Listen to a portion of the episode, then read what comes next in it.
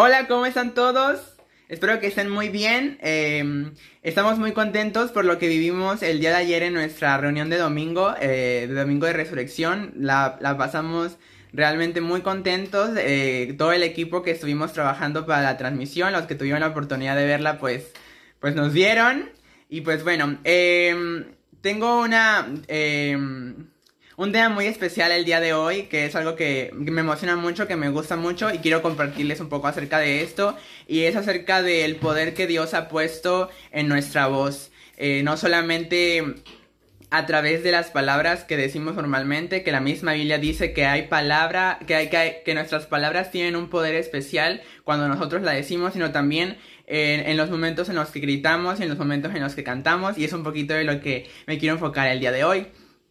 Hay una cita en, en Crónicas 20:17 que dice, no habrá para que peleéis vosotros en este caso, paraos, estad quietos y ved la salvación de Jehová con vosotros. En esta, en esta historia que acabo de leer rápidamente, les explico que eh, el pueblo de Israel se encontraba amenazado porque los iban a atacar dos pueblos, entonces era una situación muy difícil.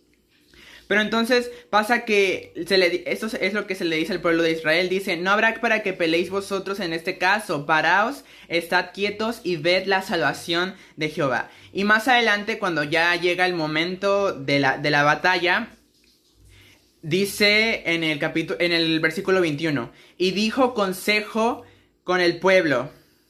Y había habido consejo con el pueblo, pasó a algunos que cantasen y alabasen a Jehová, vestidos de ornamentos sagrados, mientras salía la gente armada y que dijesen, glorificad a Jehová porque su, su misericordia es para siempre. Y cuando comenzaron a entonar cantos de alabanza, Jehová puso contra los hijos de Amón de Moab del monte Sir las emboscadas de ellos mismos que venían contra Judá. Me encanta esta parte porque la única arma que los israelitas utilizan de parte de Dios para ganar esta batalla son las personas que cantan, son las alabanzas que salían de sus bocas. Porque Dios sabe que en nuestra boca, en nuestro canto, en nuestra alabanza hay un poder especial que puede cambiar realmente nuestra realidad, que realmente puede ca- causar un efecto real en nuestro entorno.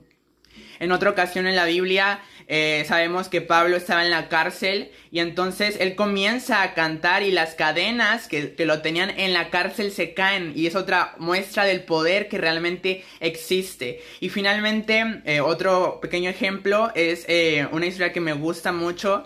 que está en Josué y es la historia en la cua- cuando van a de- derribar las murallas de Jericó y a mí me encanta porque realmente yo no sé cuántos hemos tenido la oportunidad de gritar cuando hay algo que nos está afectando y sabes que a veces es algo que realmente causa un efecto liberador. O en las películas hemos visto que a veces las personas se van a un lugar lejano y comienzan a gritar y es un efecto liberador. Y eso fue lo que pasó en Jericó cuando el pueblo de Israel se encuentra alrededor de la muralla y entonces empiezan a gritar y los muros se caen y la fuerza, la pasión que esté en nuestro corazón, cuando nosotros liberemos nuestra voz, cuando nosotros levantemos nuestra alabanza, va a tener un poder especial y va a tener un poder sobrenatural sobre la situación que estemos pasando. Así que en este día, día lunes que comienza la semana, tal vez las cosas se vean más difíciles cada día, tal vez la situación se ponga cada vez peor,